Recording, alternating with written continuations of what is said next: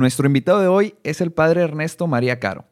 El padre Ernesto es emprendedor, fundador, autor, conferencista internacional, doctor en Mariología y exorcista de la Arquidiócesis de Monterrey.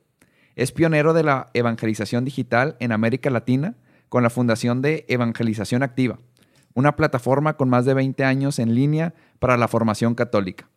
Es fundador de Vivir en Cristo, un movimiento familiar que se ha extendido a varias diócesis de México y Estados Unidos.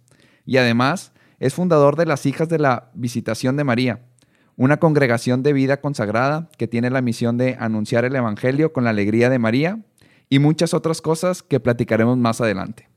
Por lo pronto, te dejamos con el episodio. El podcast católico en donde no encontrarás el típico contenido de evangelización. Aquí, Horacio Torres y yo, Hernando de María, tenemos conversaciones sin filtro con los testigos del Evangelio que están definiendo el rumbo de la iglesia. Laicos, sacerdotes y religiosos que se salieron de su zona de confort para hacer lo que Jesús les pedía. Esto es Testigos. Padre, bienvenido. Muchísimas gracias por estar el día de hoy aquí. No, gracias a ti, Hernando, que me haces el favor de, de invitarme. Padre, no es secreto que desde que te comentábamos ahorita antes del micrófono, este proyecto lo veníamos sembrando desde hace fácil unos ocho meses. Seis, ocho meses, sí. Seis, ocho meses y estabas en la lista de los invitados desde que la idea se concibió. Entonces, estábamos esperando Para este nosotros episodio. es un honor, sí, estamos muy emocionados. Entonces, muchas gracias. Y aquí empezamos, padre, rápido. Este, no, no empezamos calentando la platiquita, nos vamos Directo. directo. Y quisiera empezar con esta pregunta, padre, porque eres un hombre ya de, de bastante experiencia, gracias a Dios. Tienes aproximadamente unos, que serán unos 40 años que, que le dijiste en serio que sí a Jesús, casi 30 de, de ministerio y los montones de proyectos que has hecho, ¿no? Entonces, has vivido un montón de cosas. De todos esos proyectos, de todo ese montón de cosas, ¿qué es lo que más te ha marcado y que sientes que más ha impactado tu vida y que ha hecho lo que hoy es el Padre Ernesto? Bueno, yo creo que tendríamos que empezar desde, desde mucho antes. O sea, antes yo, yo puedo decir que, como decimos hoy, ¿no? Conocí al Señor, o sea, tuve esa experiencia de, de ingresar ya a un cristianismo vivo, ¿verdad? A través de la oración, la palabra, etcétera. Pero Dios me ha perseguido toda mi vida. O sea, no puedo, no puedo decir que de repente, ¿verdad? Yo venía del arrabal y de repente Dios, un San Pablo, ¿verdad? No. Quizás como San Pablo, yo vengo de una casa, pues, de que llamamos de cristianos católicos eh, eh, practicantes, ¿no? O sea, misa, confesión, todo este tipo de cosas, ejercicios espirituales, en fin, todo este tipo de temas, ¿no? Pero yo recuerdo desde, desde muy joven, primero, bueno, pues mi gusto por la música me llevó a participar de un coro, el coro del refugio, que eh, apenas empezaba, mi hermana era la que estaba ahí en el mitote, ¿verdad? Y cuando yo llego y vi pues que pues había muchas chicas y todo el rollo, dije pues de aquí soy, ¿verdad? Yo ya para ese tiempo tocaba la guitarra y me incorporé, ¿no? Con el paso del tiempo, el director se va y yo me quedo, ¿no? Y bueno, así empezó un poquito mi contacto ya más directo con la iglesia, ¿no? Estamos hablando 17, 18 años, ¿ok? En ese tiempo, eh, eh, bueno, pues sigue mi vida más o menos ahí en la parroquia, todo este tipo de temas. Me, me recibo a los 21 años, 20 21 años, sí, más o menos a los 21 años, y entro a trabajar a una empresa que se llama John Deere. Ahí en John Deere, pues eh, haré una gran amistad, que todavía somos súper amigos, con Ulises Victoria, que también tocaba la guitarra, después tocará conmigo, se hará conmigo en muchos proyectos, en fin, muchas cosas, ¿no? Que hicimos juntos. Él estaba de novio en aquel tiempo con una chica protestante. Y entonces eh, vino un grupo de una universidad americana que evangelizaban a través del canto. ¿sí? Entonces, un, yo pues un, un amante de la música coral, ¿verdad? y en- sí, de la música, pero de la música coral, ¿no? Y estos cuates eran pero buenísimos. Los americanos no tengo mucho que decirles, ¿no? me impactó fuertísimo, ¿verdad? La manera de predicar, ¿verdad? O sea, realmente ellos cantaban y, eh, como pasa, ¿no? Y tenían un predicador ahí que entre canto y canto pues te iba aventando la, el mensaje, ¿no? Y bueno, conmigo, pues yo afianzado en mi iglesia no, no, no se podía mover ni un, ni un ápice, ¿no?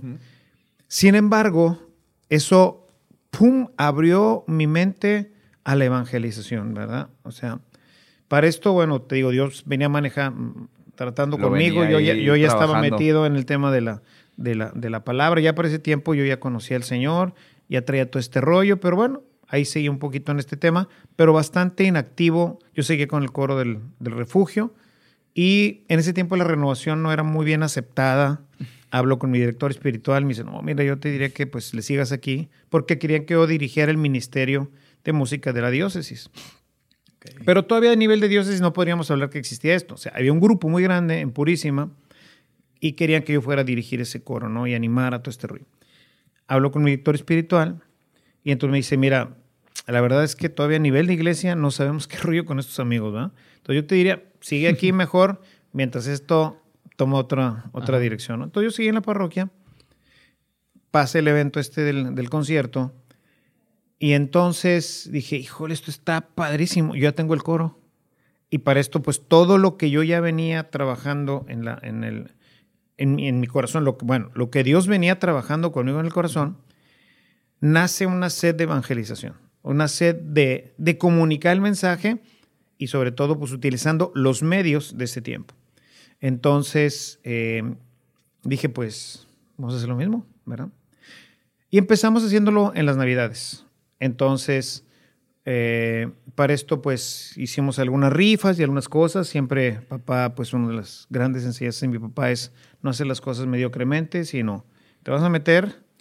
Duro. Ah, duro, ¿no? Entonces compramos un super equipo en Estados Unidos, micrófonos, bocinas, tocho morocho, ¿no? Profesional. ¿no? Profesional, O sea, lo más sí. profesional posible. Y entonces íbamos a, durante todo el periodo del Adviento, ¿verdad? Nos íbamos con ciertos, ciertos días, íbamos y nos instalábamos en la calle, pedíamos permiso pues a una farmacia o alguna una parte para conectarnos y ahí hacíamos exactamente lo que yo había visto en ese lugar. De hecho, compré sus dos discos, ¿verdad? Los discos que traen nuestros amigos, ¿verdad? Brutos, ¿verdad? Y entonces, pues, repetíamos esta experiencia, ¿no? Algunos con algunas canciones de ellos y bueno, pues era tipo Navidad y todo este rollo. Pero aprovechábamos para hacer un pequeño mensajito. Y digo aprovechábamos, pues, Kimosabi, ¿verdad? Porque el único que estaba del coro, pues ellos cantaban, ¿verdad? Pero digamos, el único que había entrado en este proceso de conversión y al que le ardía este rollo, pues era a mí. Entonces ellos cantaban, todos cantábamos, ¿verdad? Pero ahí. Pero yo predicaba, ¿verdad? De ahí, este, Oye, padre, te puedo interrumpir, te Sí, voy a sí, interrumpir sí. un poquito ahí y yo creo que te vamos a estar interrumpiendo No, de no, no. Compran todo este equipo, Sí. ¿no? Lo compran en Estados Unidos. ¿De dónde sale el dinero para comprar ese, ese equipo? te decía, hicimos unas, hicimos unas rifas. Bueno, Bueno, pero para hacer las rifas. Bueno, eh, al- algunas señoras este, nos, nos ayudaron con un poco de, de dinero, ¿verdad? Y se compró un equipo que era para la parroquia en un momento determinado. De, de ahí lo interesante es el siguiente proyecto, que va a ser mi primer proyecto que finalmente no, no termina en lo que se esperaba, ¿no? Esto me lleva, o sea, bueno, estando en este, en este asunto de nada más los, en, en Navidad y todo este rollo, Mario Garza, que fue el que me había metido al tema de la renovación, me dice, oye, queremos formar más o menos esto que tú tienes, pero ahora con gente que, que tenga ya el, El espíritu, fuego. el fuego, ¿no? Y entonces así es como nacerá lo que después será la comunidad. Una- un ministerio de música, pero dedicada a la evangelización. Entonces ahí sí pusimos todos los cantos que yo había escuchado. Ujú. Se juntó un montón de raza, los estuve practicando durante varios Meses. meses y nace un ministerio de evangelización ya formal. Ahí unas señoras de la Coronel Valle, para ya comprar el equipo grande, el equipo que usaremos después, eh, nos donó unos jarrones chinos. ¿verdad? Ok. Y eso fue lo que rifamos primero. ¿no? Y con eso obtuvimos ya el, el dinero. Además, pues ya te estoy hablando que para esto ya tendríamos unos 24 años. Entonces, mucha raza ahí también ya trabajaba y pues órale, pónganle, ¿verdad? Y entre todos. Y, y le tocó a usted también sacar de su pero bolsa. por supuesto, siempre me ha tocado. Digo, todavía hasta la fecha. ¿Cómo, ¿Cómo le hace para, para aventarse? Porque estamos, a- o sea, a- yo creo que hay mucha gente que quiere hacer proyectos, que quiere hacer cosas y muchas veces se detienen por el miedo a tener que sacar, Desembolsar. de, sacar de, de- de la bolsa, ¿no? ¿Qué pensaba usted? Yo siempre he creído que cuando tú trabajas para el Señor tienes que confiar en Él, o sea, que Él es el socio, ¿no? Entonces... eh, Mayoritario. sí, sí, sí, pues él es, él es el dueño, nosotros trabajamos para Él. Y entonces con esa confianza, o sea, bueno, después de más o menos, y no creas que así que como que lo medito mucho y lo pongo mucho tiempo en oración, o sea, como que dentro de mí hay una presión hija de su perra, que quiero, ¿verdad? Entonces, pues yo he pensado lo siguiente. ¿Qué hay que hacer? ¿Qué necesito? No me importa cuánto cueste, ni de dónde lo voy a te- obtener. Esto es lo que se necesita para que esto funcione, porque si no, entonces, ¿para qué te metes? Vea lo que platicamos hace rato. Sí, o sea, tengo aquí en, en México muchos coritos ahí, y, y tú dices, no, cámbiale, ¿verdad? O sea, te, hago una canción, ah, hoy está bonita, ya, bórrale, ¿verdad? O sea, no, no es algo que tú quieras traer en tu estéreo, te acuerdas lo que decía de, de la nueva opción, ¿no? O sea, algo que yo digo, quiero poner este disco cuando dan los discos, yo quiero ponerlo y oírlo todo el día, porque me encanta, me fascina, o sea, me llena el corazón, me llena los oídos, me llena todo. Para eso hay que meterle lana. ¿Verdad? ¿Cuánta? La que se necesite. ¿Sí? O sea, ¿qué se necesita para esto? Y buscar los medios para y Dios acerca los medios. O sea, te- les voy a platicar cuando pasamos, cuando fuimos a, a- ¿cómo se llama? Cuando estábamos buscando el dinero para el equipo. ¿ah? Bueno, resulta que no se completó el dinero. Entonces nos faltaban no sé cuánto dinero. Voy a decir un número. Voy a decir 50 mil pesos. ¿verdad? De aquel tiempo. Te estoy hablando de hace 40 años. En la y el, el que se atravesó con el crédito, pues ya saben quién es, ¿verdad? Yo soy el que estaba atravesado con ese crédito. Entonces le digo a la raza, oigan, raza, Nos falta. falta raza, ¿qué hacemos? Entonces, también hicimos una pequeña cooperachita y entonces compramos eh, cuero. Uno sabía trabajar un poco el cuero, entonces los grabó. Otro hicimos pastas para, de cuero con esto. Mandamos enmarcar unas litografías muy bonitas que compramos y dijimos, vamos a venderlas en Estados Unidos, ¿verdad? Y entonces, pues así le hicimos, ¿verdad? Y ahí vamos, otro amigo que también de él aprendí una de las lecciones más importantes de toda mi vida y aprendí en ese viaje. Llegamos a la aduana, de aquí para allá. ¿Cuál es la lección, padre? Ahí va. Ah, ok. Entonces, llegamos a la aduana y pues, ¿qué traen? Yo siempre he sido muy honesto en, el asunto. Le digo, traemos unos cuadros que queremos llevar para, este, pues nos dedicamos a la evangelización y queremos ¿Hasta, dónde, evangelizar. ¿Hasta dónde iban? Íbamos, íbamos a Dallas. A Dallas, ok. ¿ok? Porque ahí él tenía, una, eh, él tenía familia. Entonces, pues si hay que pagar, pues vamos a ver cómo le hacemos. ¿no? Yo siempre, la tarjeta de crédito está a la orden. ¿verdad? luego ves cómo luego, pagas. ¿no? luego la solucionamos. Entonces, bueno, pues ya llegamos. Ya se acercó el vista y dijo, ah, ¿qué traen? Ah. Ni preguntó más, dijo, pásale. Pues fuego, vámonos. ¿verdad? Llegamos. Pues uno tiene otras ideas, ¿no? No, ahorita vamos a llegar y pues todos, la familia, Ajá. no, hombre, están bien bonitos, no me se van a vender con ganas, ¿verdad? Y entonces, no, pues en las tiendas. Y sí, a la gente que se los ofrecíamos en las tiendas, pero finalmente decía, pues necesito factura, necesito un recibo, pues no tenemos nada, no, pues no. Entonces, bueno, pues vamos a pedir permiso en la iglesia en donde iba la familia esta a misa, para si nos lo daban permiso de venderlo ahí. Total, nosotros llegamos un jueves, el viernes estábamos ya en la tarde ahí, el sábado en las misas también, el domingo en la mañana ya habíamos vendido, no sé, dos cuadros y tres fundas y un cinturón. Y yo le decía a Carlos, no, Carlos, esto ya valió queso, ¿verdad? o sea, ya valió queso. ¿verdad? No se va a vender. Y, y Carlos me decía, él, no, hombre, un tipazo, ¿verdad? Él mucho más avesado en la fe, él había entrado antes que yo, y un hombre de una fe increíble, un, un cristiano tremendo, ¿no?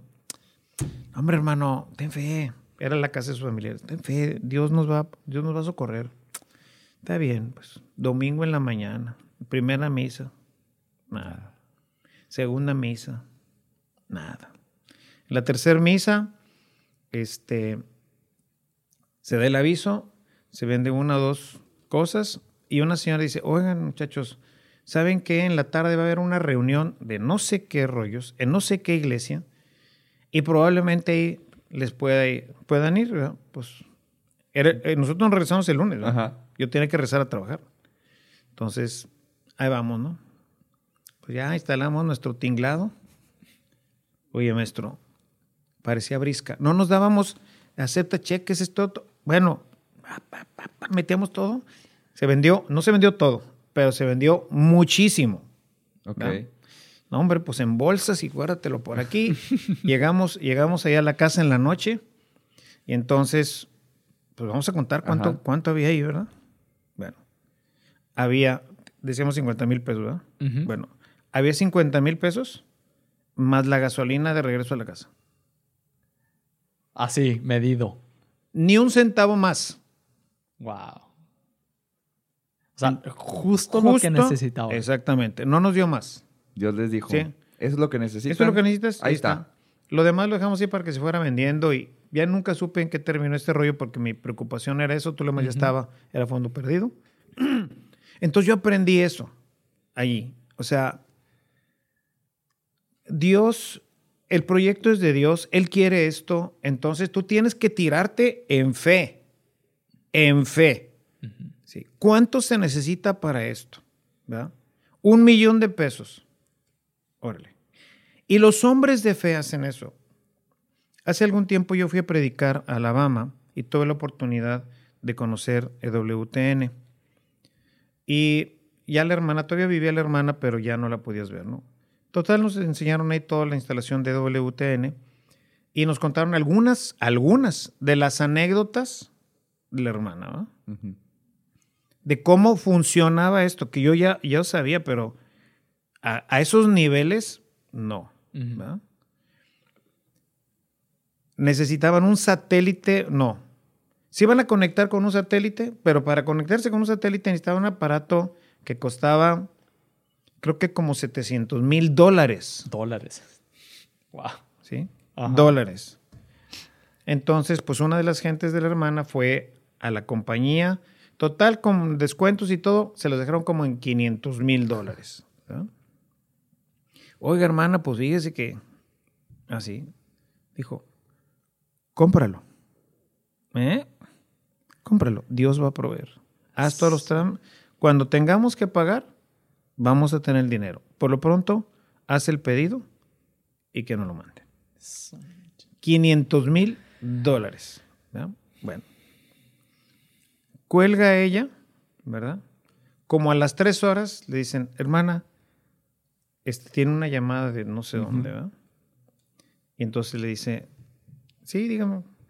Oiga, hermana, pues fíjese que yo he querido hacer, me, me- me gusta mucho su programa y bla, bla, bla. Entonces queremos hacer una oferta para su programa. Entonces, ¿qué necesita? Y así, con todos los pelos, ¿verdad?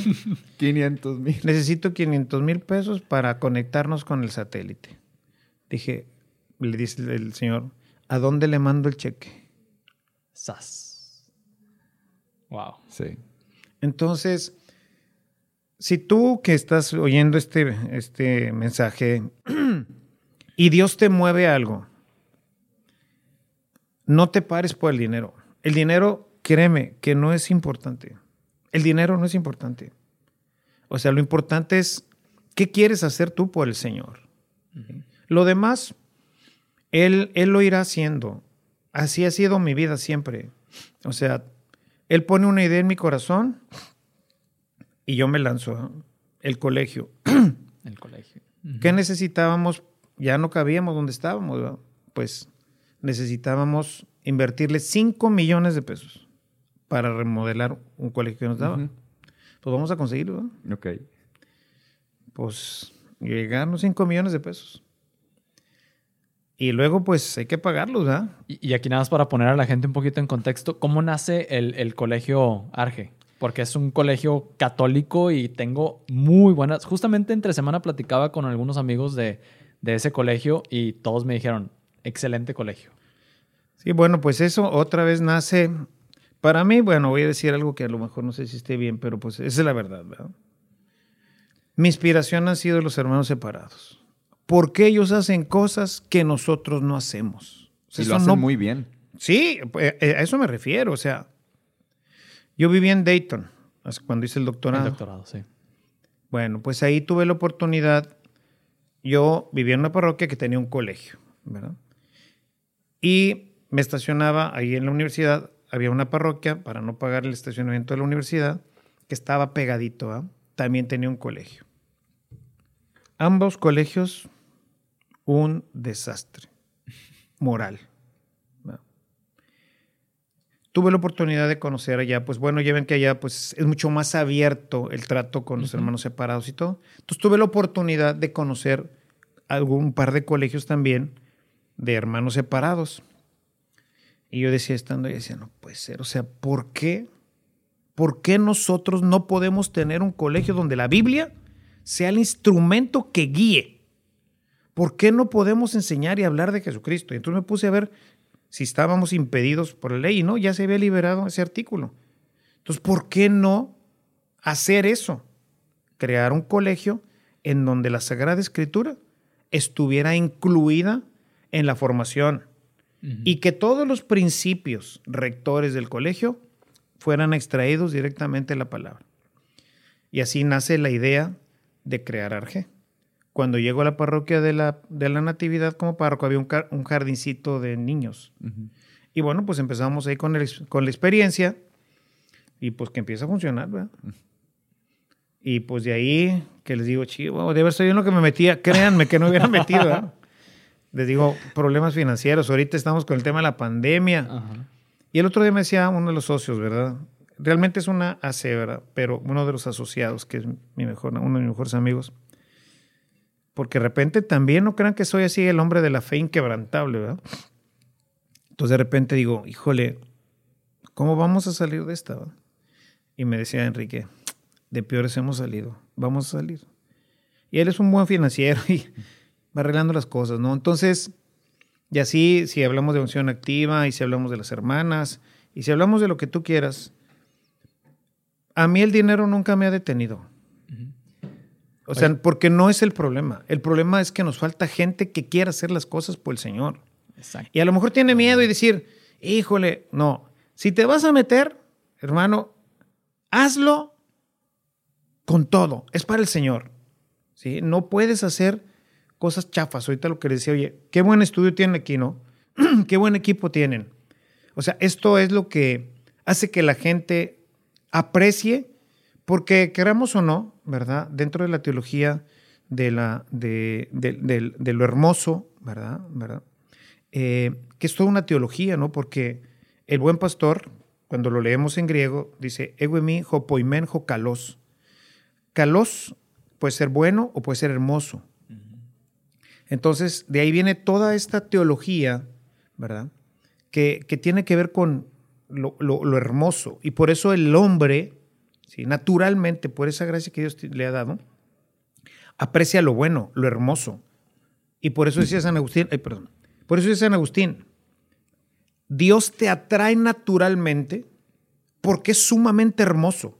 Es la hermosura, es la perfección, es la belleza total. Incapaz de que el hombre pueda pensar en eso. Y por eso, cuando ves un paisaje, cuando ves una flor, cuando ves un cuadro, aún podemos pensar en pintura existencialista, un Picasso, una cosa así. Cuando tú ves la combinación de colores y no, nomás tiro rayas. No. Hay que, bueno, hay que saber apreciar un poquito algunas cosas, ¿no? Pero ves lo hermoso, ¿verdad? Los castillos, lo que hoy decimos patrimonio de la, de la humanidad. ¿Por qué? Porque eso es verdaderamente hermoso. O sea, Dios requiere lo hermoso. Y ahí decía, y con esto termino un poco este comentario porque te digo, Ah, le pones padre. enfrente de un micrófono. aquí y- es, es el invitado. el, el- el padre, estando en, en el seminario, el padre que en paz descanse, el padre Hinojosa, Juan José Hinojosa, Ujú. decía,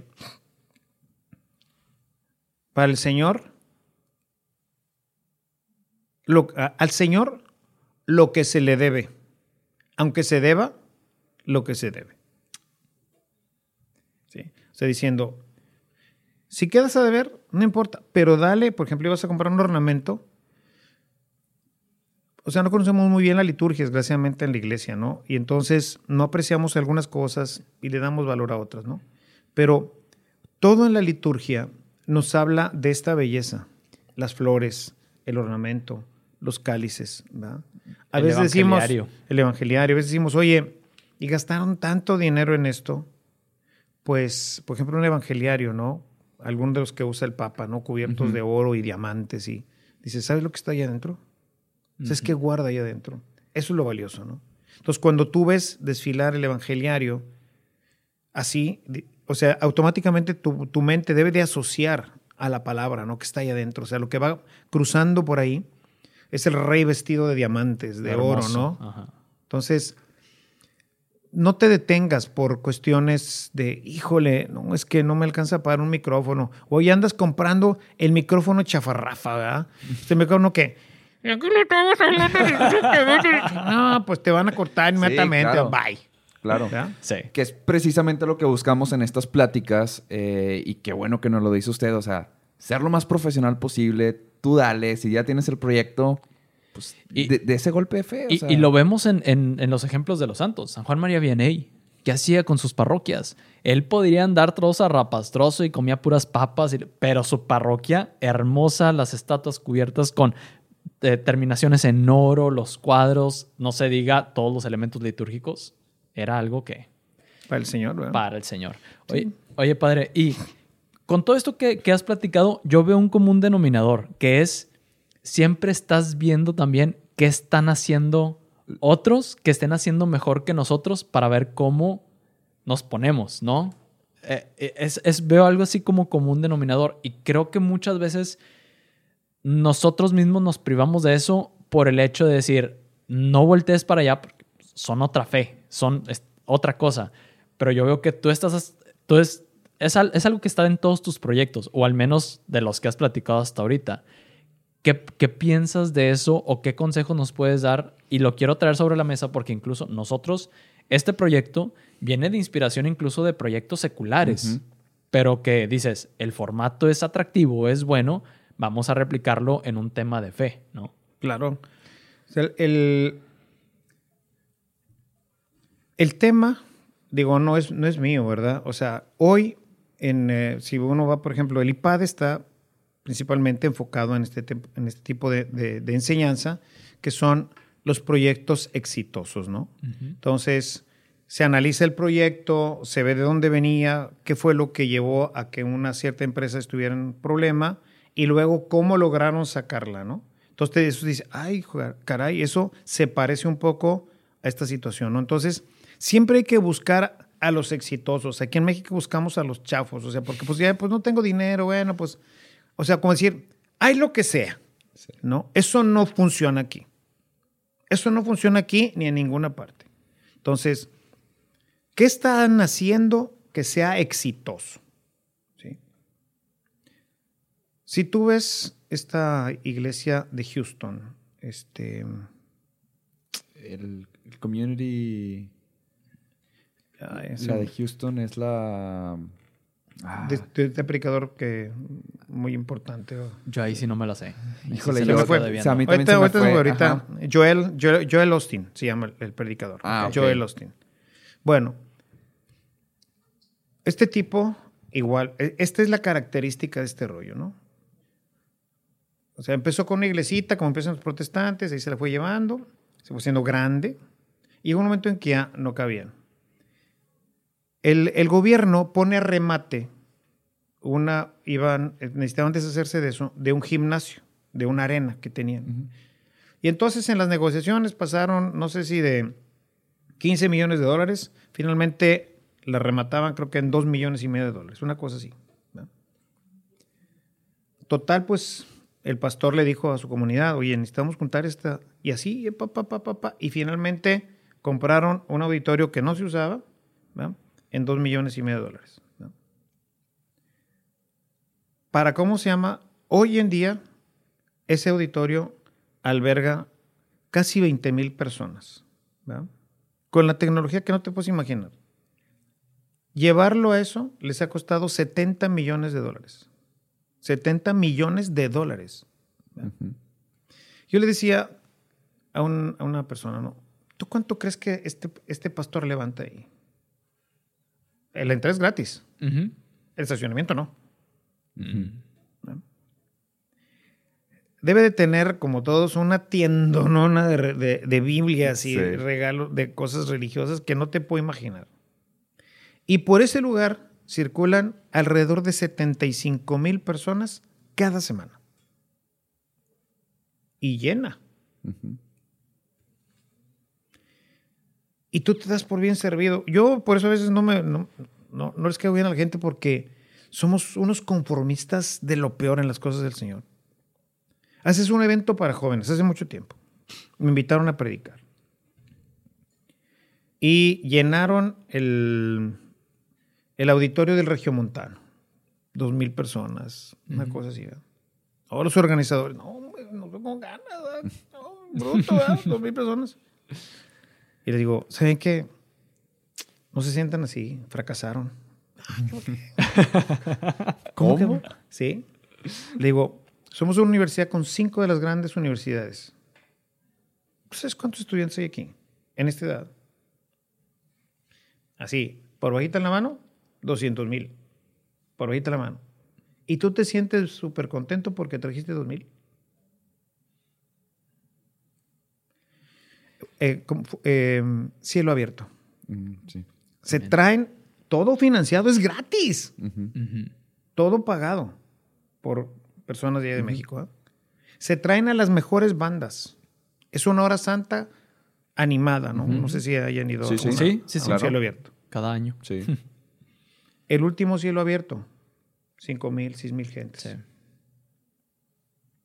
O sea, ¿qué pasa? O sea, necesitamos incidir ciertamente en esquemas, en modelos. Me decía ayer, no, lo que pasa, porque le decía, tú haces un concierto con Marcos Witt y se te llena. Dice, sí, pero ahí pues no es así como que de, de, de- solemnidad ni nada, o sea, vas a un concierto. Y nomás que sales ahí con el corazón bien prendido, ¿va? Sí. Entonces tú dices, a ver, ¿de qué se trata esto, no? ¿De qué se trata? Si tú no entiendes de qué se trata la evangelización y cuál es la misión que Dios nos ha dado a nosotros como iglesia, estamos perdidos, pero perdidos.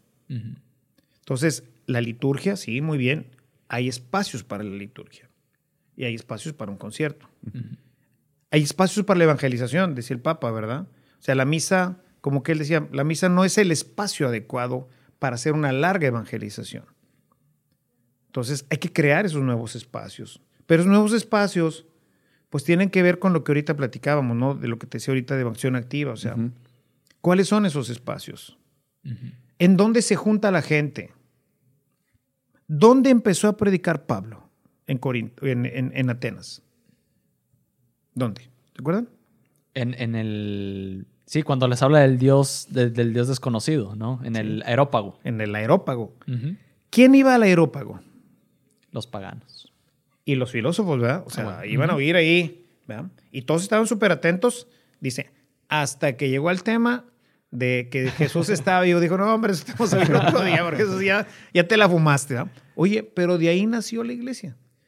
Porque un grupo, no- todos, pero imagínate todos los que estaban ahí en el aerópago, un grupo se le pegó y de ahí empezó, ¿verdad? Los cautivó con el mensaje. Los cautivó con el mensaje, aunque ya la parte filosófica de los filósofos que iban ahí por las cosas interesantes ya no hicieron caso. ¿Dónde? ¿Cómo? ¿Qué?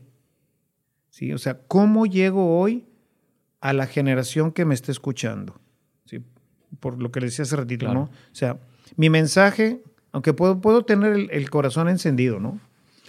Pero, decía el Papa Juan Pablo, nueva en sus métodos, ¿verdad?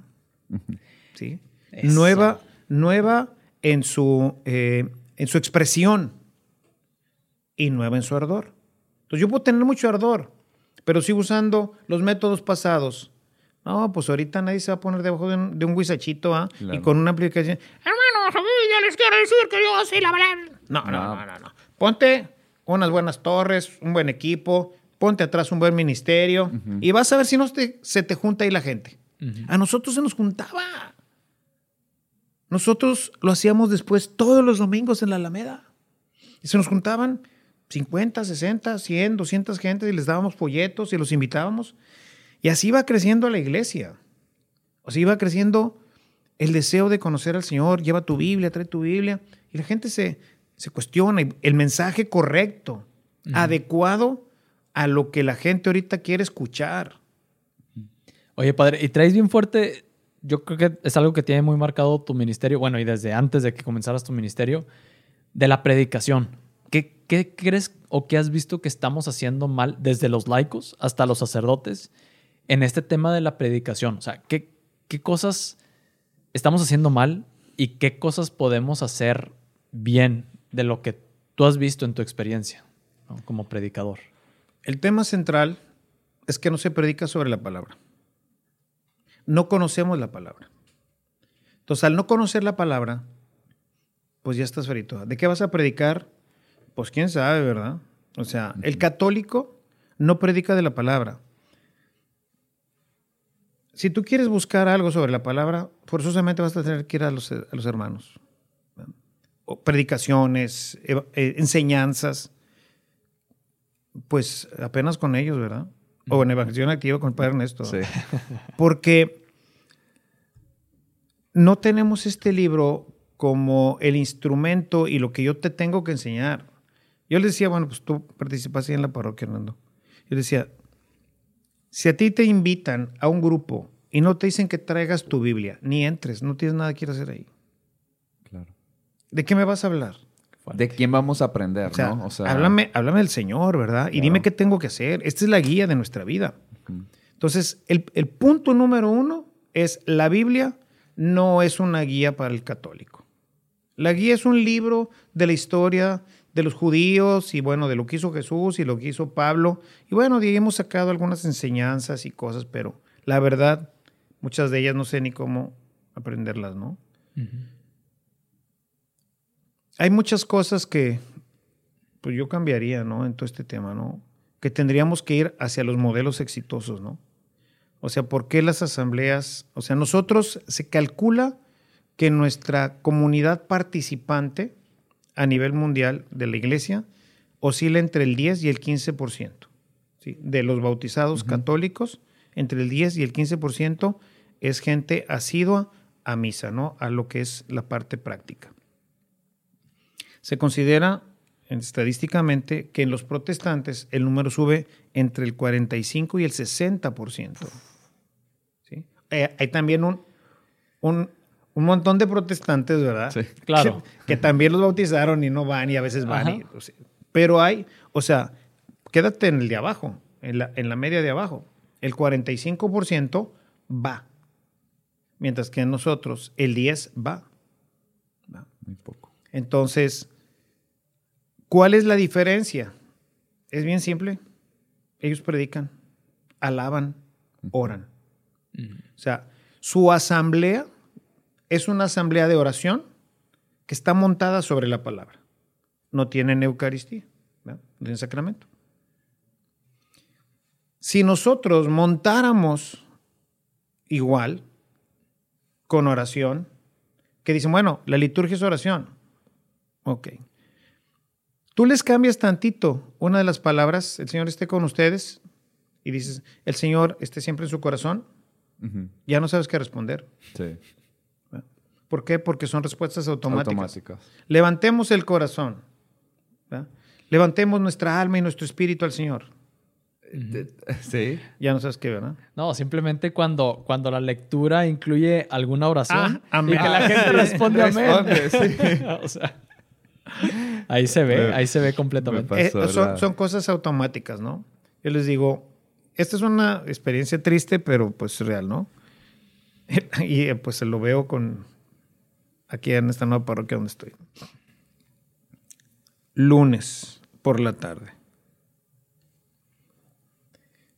O sea, los ministros ahí también leen. Entonces, bueno.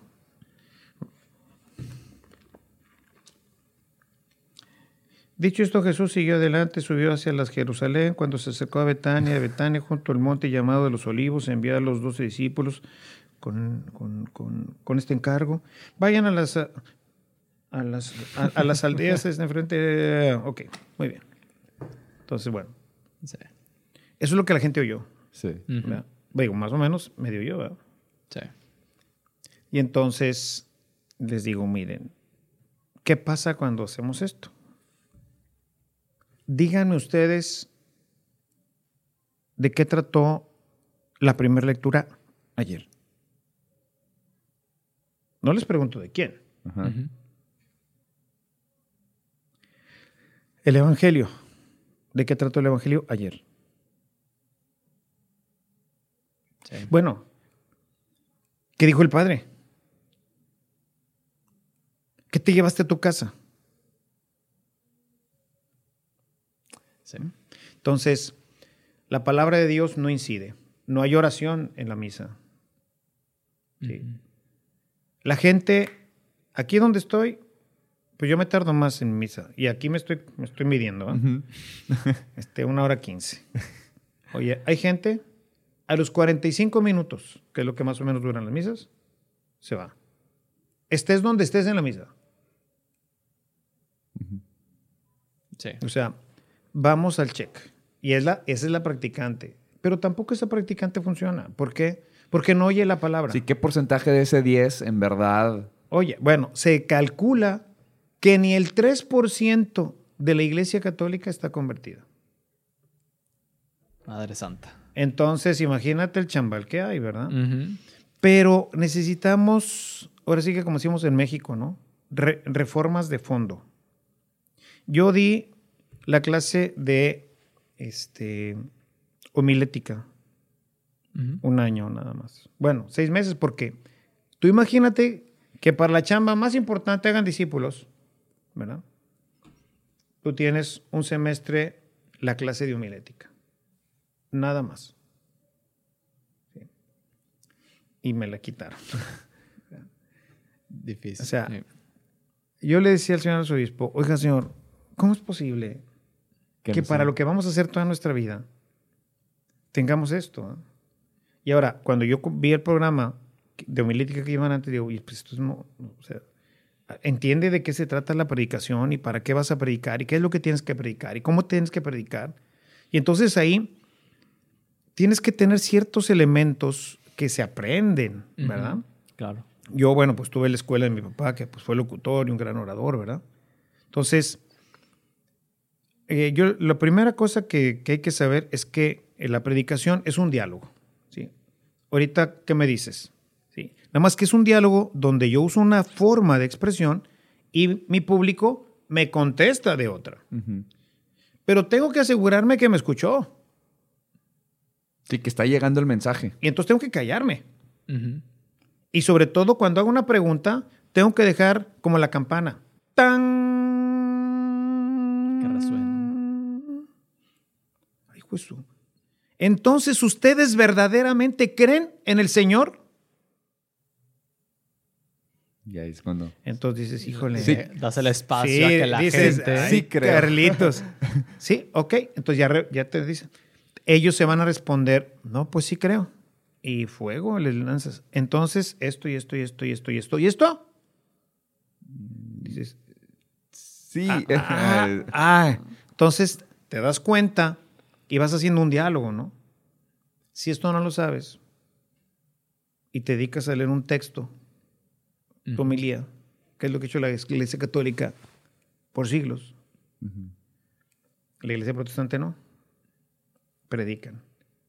La predicación es, por ejemplo, durante los próximos, un tema con el que habría que empezar es el tema del diezmo. Entonces, el pastor le va a dedicar un par de meses, todos los domingos, a buscar todos los textos de este libro sobre la generosidad, la confianza en el Señor, domingo tras domingo, domingo tras domingo, domingo tras domingo, ¿verdad? Siempre con textos nuevos que refuerzan que esto, que el otro, los cantos, O sea, todo esto oramos al Señor para que esto funcione, etcétera, ¿no? Entonces, ¿qué va a pasar? Dentro de tres o cuatro meses tú vas a ver que las arcas se empiezan a llenar, ¿verdad? porque la palabra de Dios está trabajando. Luego empiezas a ver otros problemas de la comunidad y los empiezas a atacar. Aquí, cada semana tienes, vamos leyendo de manera, la liturgia marca de manera lineal un evangelio. Entonces hoy pues hablo de una cosa y otra, de otra. Yo trato más o menos de dar un cierto seguimiento, pero para eso necesitas conocer la intención del autor. ¿sí? Y ver que de repente, por ejemplo, les voy a poner ejemplo nada más de estos últimos pasajes. ¿sí? Si ustedes recuerdan, en el, el- el- el domingo anterior a este, leímos la parte final del capítulo 4, que es el, el- que se les está llenando de agua, o sea, el, el- el milagro donde Jesús calma la tempestad.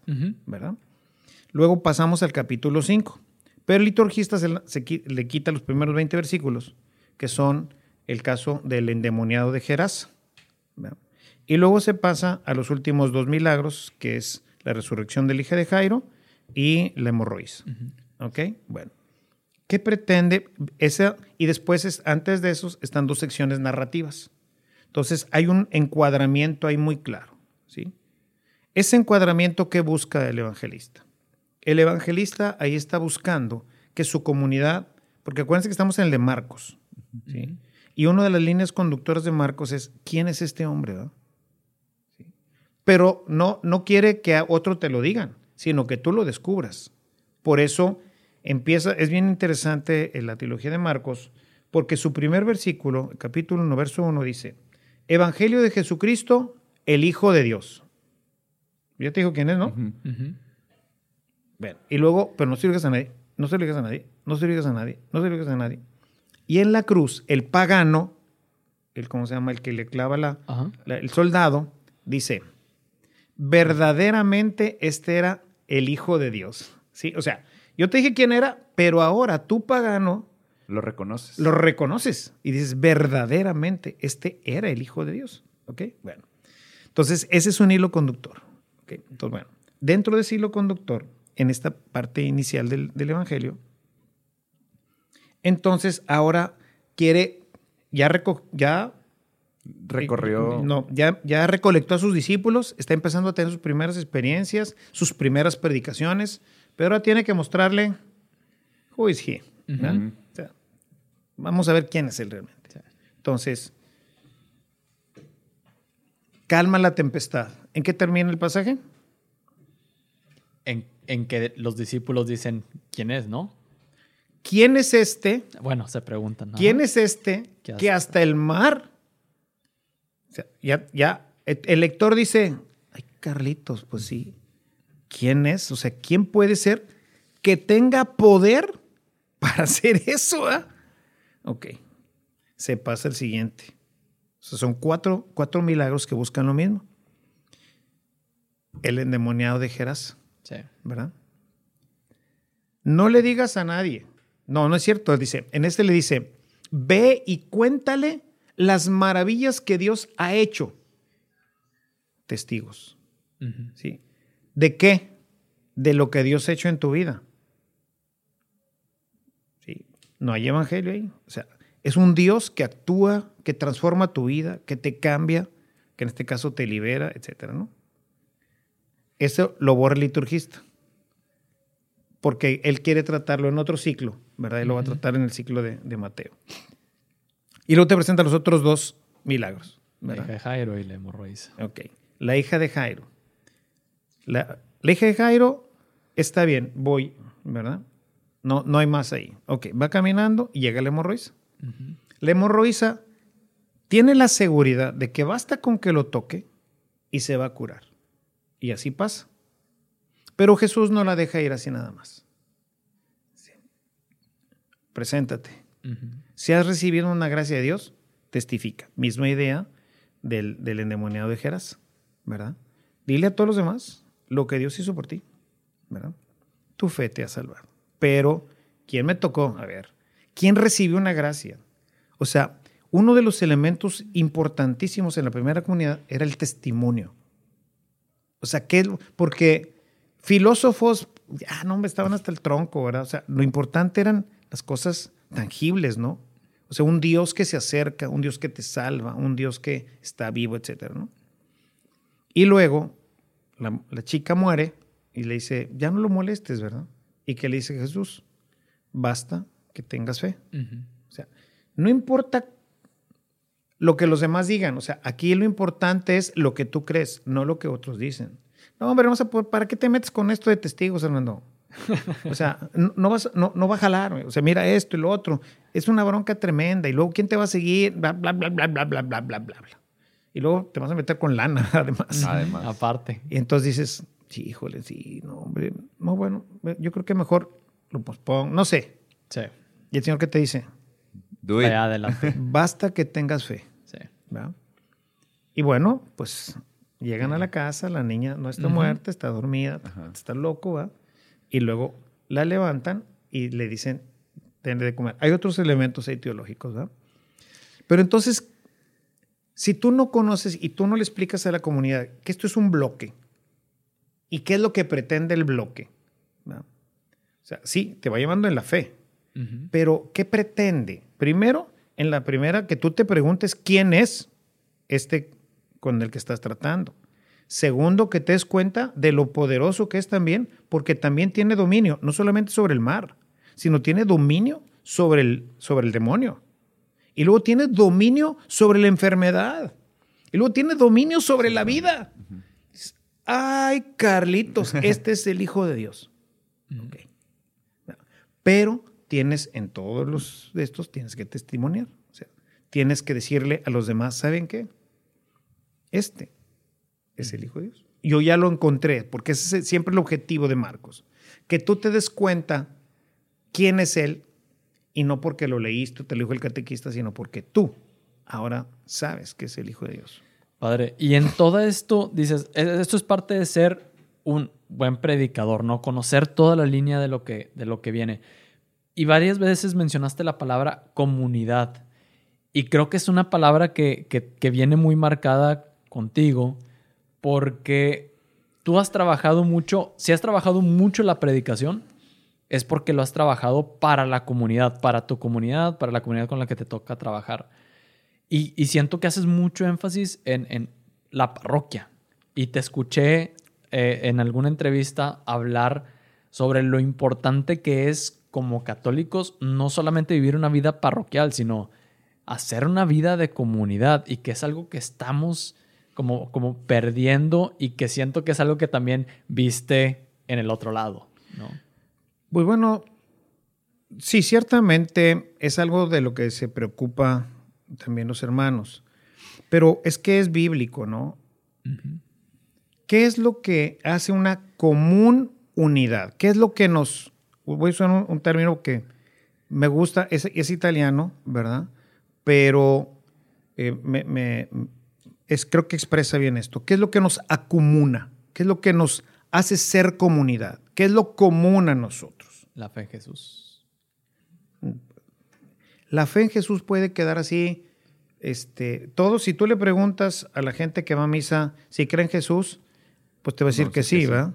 ¿Y, y es comunidad? No, Ok. ¿ok? Entonces, requiere una serie de elementos que no es solamente esto, ¿no?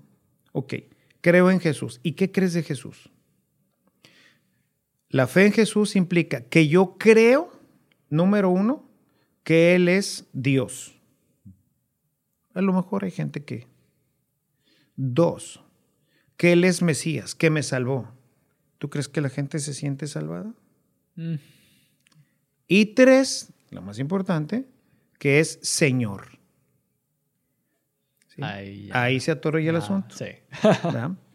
Entonces, si eso no es común, cada quien hace lo que quiere. ¿Y cómo voy entonces a hacer comunidad?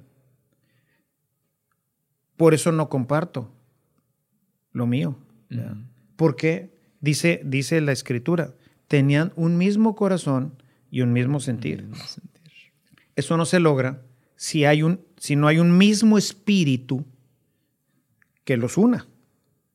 Y ese espíritu, aunque lo recibimos por el Espíritu Santo, se tiene que desarrollar, tiene que tomar vida en nosotros. Realmente la definición del cristiano sería un hombre poseído, yo que conozco de esto un poco, ¿eh? un hombre poseído por el Espíritu. Es decir, el Espíritu es el que gobierna. Dice San Pablo, ¿no? Ya no somos gobernados por nosotros, sino por el Espíritu. Gobernado por el Espíritu, bajo la dirección de la Sagrada Escritura, el impulso y la dirección de la Sagrada Escritura, en el seno de la iglesia. ¿Sí? Ese es el cristiano, el verdadero cristiano.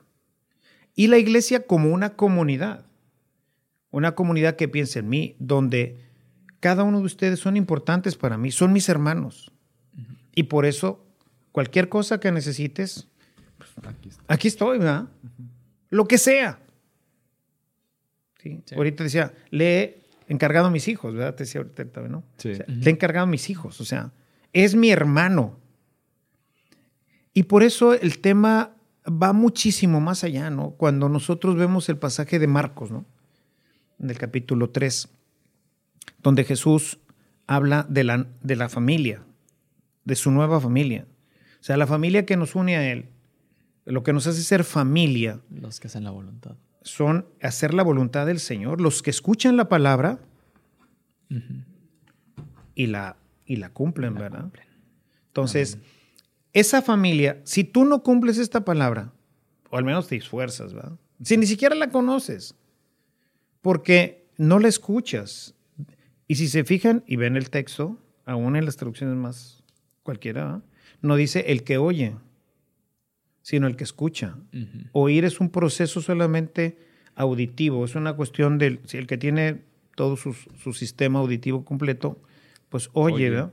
Escuchar es un proceso interno, es un proceso de reflexión, es un trabajo que tienes que hacer. Cuando yo escucho la palabra, pues me invita a algo, ¿no? Y respondo para un lado, para otro, o la ignoro simplemente, ¿no? Que ignorarla, pues es un tipo de respuesta también. Sí.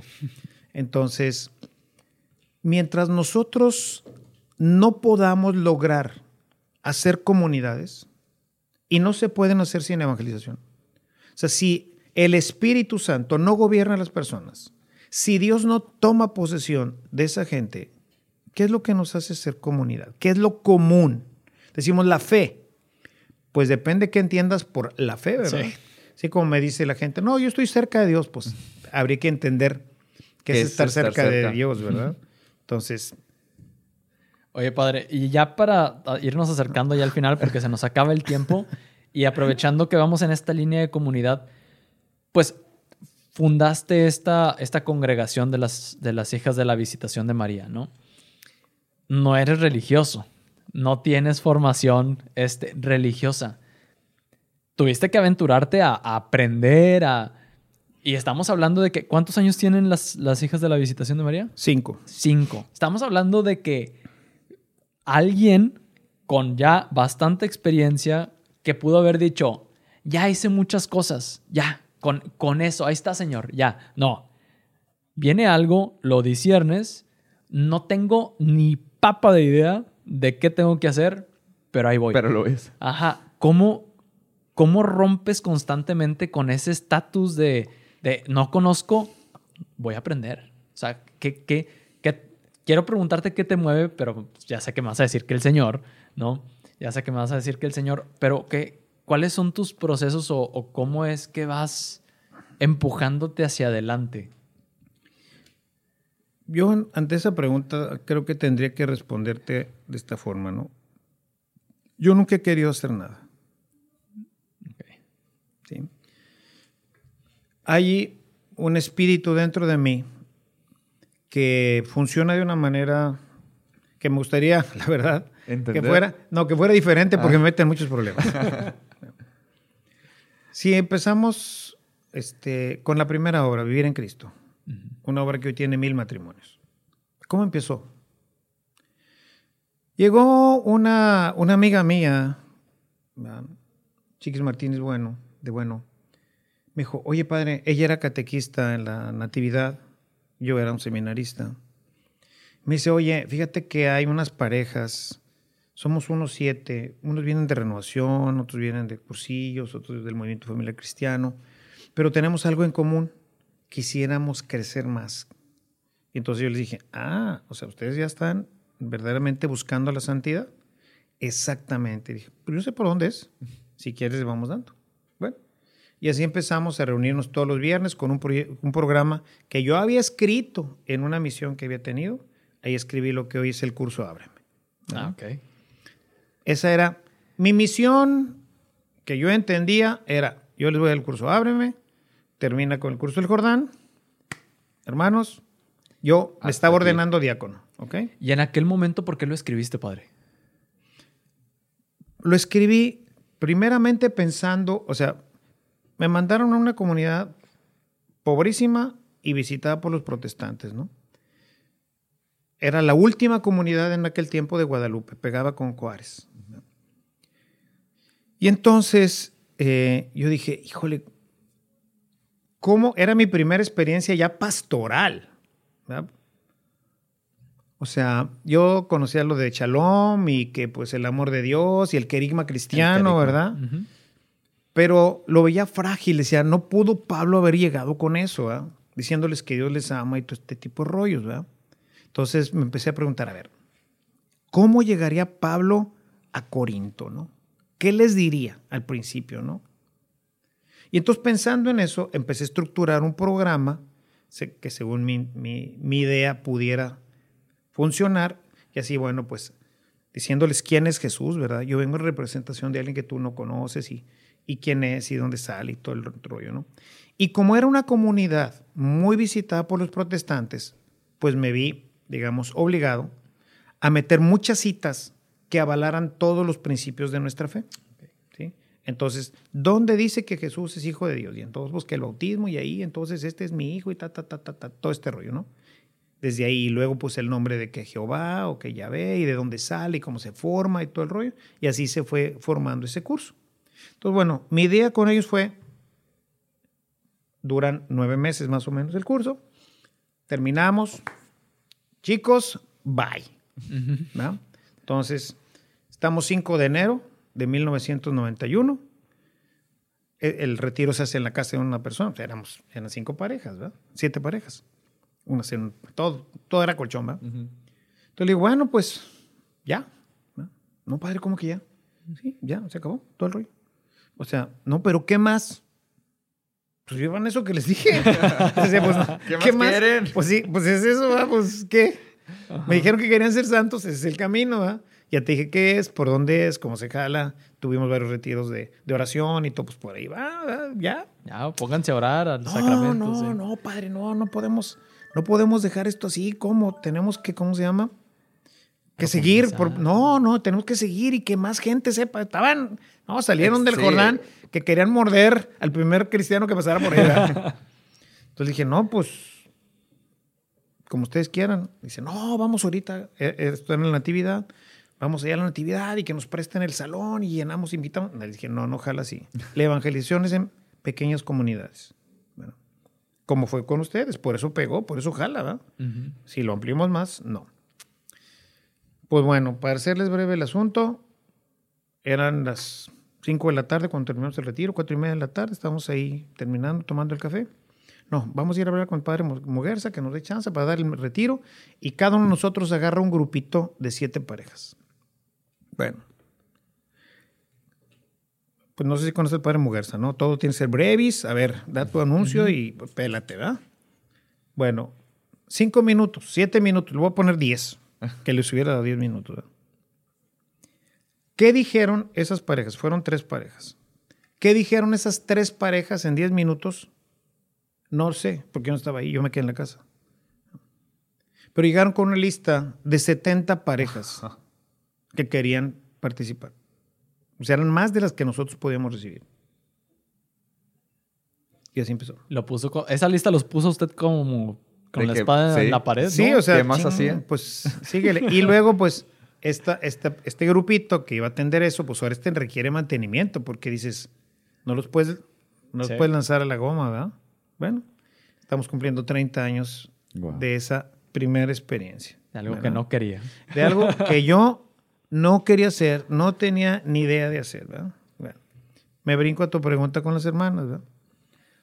Ciertamente siempre he querido, había querido en otro tiempo, Y bueno, pues Marcela, quien conoces bien, a Rosy, que también conoces bien, a esta Ivonne. Con todas ellas, yo les, pues, veía que no se casaban, dije, pues, ¿por qué no hacemos algo?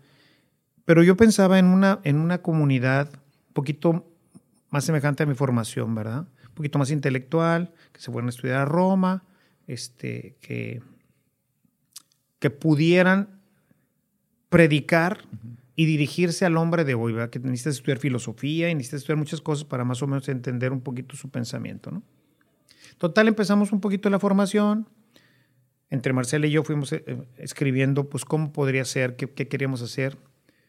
Yo hago un viaje a Roma, hablo con el que fue mi párroco allá. Dice, no, yo te presto aquí una casa y aquí vemos cómo y pues para el viaje, te digo.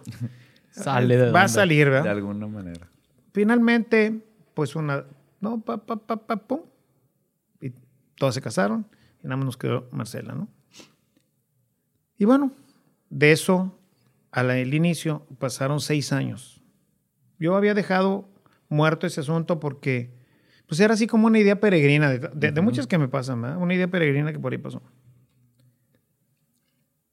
Estando yo en la parroquia, me habla este, una, una señora, una amiga de, de, de en Cristo, y me dice, padre, hay unas religiosas allá en Aguascalientes que tienen un chorro de problemas ahí con su fundador y no sé qué rollo. ¿No les podrías tú ayudar y darles? Yo les dije que quizás tú, pues con tu experiencia y todo, les podrías decir por dónde va el asunto. Dije, bueno, sí, ya hizo hicieron una cita y cayeron ahí tres hermanas, me platican cómo está el asunto, les doy más o menos una, pues una visión de lo que estaba pasando y ya bueno, ahí termina el asunto. ¿eh? Pasa, pasan como unos tres semanas, una cosa así, y de repente me habla otra vez Anita y me dice, padre, las hermanas necesitan hablar otra vez urgentemente contigo, que no sé qué rollo. Y le dije, no, pues mira, no, ahorita no puedo. No, es que esta semana, no, esta semana estás mal. Dice, no, es que, es que ya están aquí. Están aquí afuera. no fuera, pero estaban aquí, Sí, aquí en. Monterrey, ¿verdad? No, pues ahí, bueno, como pude, arreglé mi agenda, ¿no? Y ya las pasé. Ya les digo, miren, en definitiva, ya con todo esto que me platican ahora, pues lo que tienen que hacer es disolver esa, ¿sí? ya que su fundaduría ni las visita ni nada, disolver esto y refundar, ¿verdad? Entonces, bueno, pues les pasé algunas ideas de lo de vivir en Cristo, por dónde tenían que ir más o menos para hacer una, unas constituciones y todo el rollo. Y pues les dije, váyanse a un retiro, un retiro de, de tres o cuatro días, ustedes, todo su consejo, vean qué les dice el Señor, vean hacia dónde ustedes han trabajado más en la línea social y todo este rollo, y pues vean, y ustedes van a ser, ustedes van a ser las fundadoras de esto. ¿no? Bueno, ya se van. 12 de diciembre, antes de misa de, de, de, de 8, porque había misa de, no sé si era de 7 o de 8, pero bueno. Me hablan por el celular y me dicen, padre, necesitamos hablar con usted. Ah, sí, está bueno, mira, tengo ahorita misa y pues Saliendo. saliendo. ¿ah? Otra culpable de todo esto es la Virgen. ¿eh? Siempre. Siempre. Este, entonces, termino la misa y ya pues nos vemos por, antes que era como, ¿cómo se llamaba esta aplicación para verse la gente? ¿Cuál era? El- ¿FaceTime o...? No, no, antes de eso. Eh, La, la más, la más utilizada. Skype. Skype. Skype, ya. Estamos por Skype. Padre, pues bueno, ya nos fuimos como nos dijiste, hicimos el retiro y esto y el otro. Y el Señor nos dice que quiere que usted nos funde. Pum. Sí. Pero cómo no, sí. Ya aquí ya lo hemos visto mucho en los videos y queremos que usted es la persona adecuada y todo este rollo. Y les digo, oiga, nomás que pues yo no voy para donde ustedes van. Sí, yo traigo la línea de la evangelización y traigo este rollo. Y pues había pensado en otro tiempo hacer esto, pero con una dimensión completamente diferente. Lo que usted nos diga, el Espíritu nos dijo que usted nos iba a decir qué teníamos que hacer. Wow. Si quiere que nos pongamos, ellas eran, iban como laicas y todo. Si quiere que nos pongamos hábito, hábito. nos ponemos hábito, ¿va? Entonces les digo, bueno, pues miren, en principio sí, o sea, ¿por qué dije sí? He tenido yo también ese tipo de reflexiones. Sí, sí, que Entonces- ¿Para qué, me, ¿Para qué me metí en Sí, esto, uno verdad? ya viene encharcado y dice, ¿por qué le dije que sea el Señor? Pues bueno, pues finalmente, pues Sí, en principio sí, tengo que pedirle permiso a mi obispo porque pues es una fundación, etcétera, etcétera, ¿no? Eh, pero, pero, sí contamos con usted para que nos ayuden en esto. Sí, sí, cuentan conmigo. y, y a partir de ahí. Y así, evaluación activa. Empieza el Internet, 1997. Estoy estudiando el doctorado, tengo mi computadorcita y mi Outlook. Y entonces, pues yo me empiezo a conectar, empiezo a ver este tema de los correos, me empiezo a comunicar con algunos de los amigos, pocos, ¿verdad? Que, bueno, que, que yo tenía, que ya se, empezaba a popularizar. Y entonces uno de ellos me escribe, oye, padre, no seas gacho, mándanos tu homilía, ¿no? De todos los días, una reflexión. Ah, dije, está buena la onda, ¿va? Está bien, cuenta con ello. Entonces, bueno, pues hago una listita ahí en, en Outlook, quienes tenían este correo electrónico, pues, se las mando, ¿no? Y así empiezo, día con día, día con día, empiezo a mandarlo, que era, tomaba una, una este, ¿cómo se llama? Una frasecita del Evangelio, y luego eran dos o tres rengloncitos, ¿verdad? Como un pensamiento sobre esto, ¿no? Poco a poco, bueno, luego dije, no, ¿para qué lo escribo? Entonces empecé a buscar una página donde estuviera la Biblia y copiaba ahí ese pedazo y ya lo ponía ahí y cada vez se fue haciendo hasta que llegó a ser media cuartilla, más o menos. Oye, pues esto empieza en agosto, ¿verdad? Para diciembre tenía dos mil seguidores. ¿Dos mil correos? Sí. Estamos hablando de un tiempo en donde no era tan fácil suscribirte a una lista de correos, no, no, dabas like. No, estaban, estaban en mi lista de correos. Ajá. Sí, sí, sí. Entonces el Outlook, pues ya me bloqueaba la máquina, ¿verdad? ya no podía. Y bueno, otra vez, como obra Dios, ¿verdad? Entonces me, me escribe un, un, este, un, hoy un muy buen amigo, Oscar Valdés, y me dice, oye, padre, pues este, veo que esto está funcionando un chorro, yo también... ¿Cómo le llegó? No me, no, yo no tenía, yo no conocía a Oscar Valdés, ¿verdad? Me dice, oye, fíjate. Alguien tal vez le reenvió. Sí, definitivo. Sabes que yo soy el director de Servidata, entonces este, quiero poner a tus órdenes las instalaciones y esto y lo otro. Pásame las listas que tengas ahí para poderte ayudar. Y bueno, eso ya nos abrió y llegamos a tener ahí en Servidata 10 listas de 2000. Wow. Grandísimo. Y luego, bueno, pues ya tampoco eso era suficiente. Y entonces empezaron a, las, los mailing este, list, ¿verdad? Que eran gratuitos, pero te ponían publicidad, Pero luego empezaron a poner publicidad no muy conveniente. Entonces tuvimos que empezar a pagar. ¿Y de dónde saca el dinero? Pues no, fue todo quien le pusiera ahí el billete. Entonces empezamos con una lista ya de mailing list y así se fue haciendo de, la nada, ¿verdad? O sea, y luego, pues, ¿qué les pongo? Pues ya, ya, me, había recorrido todos los evangelios. Entonces, bueno, pues repite y modifica algunos. Y entonces empecé a escribir arriba. Entonces ahora empezó a salir la sección Conocer para amar. Y entonces, bueno, pues ahí empecé a poner las cosas más básicas que la gente no sabe, ¿verdad?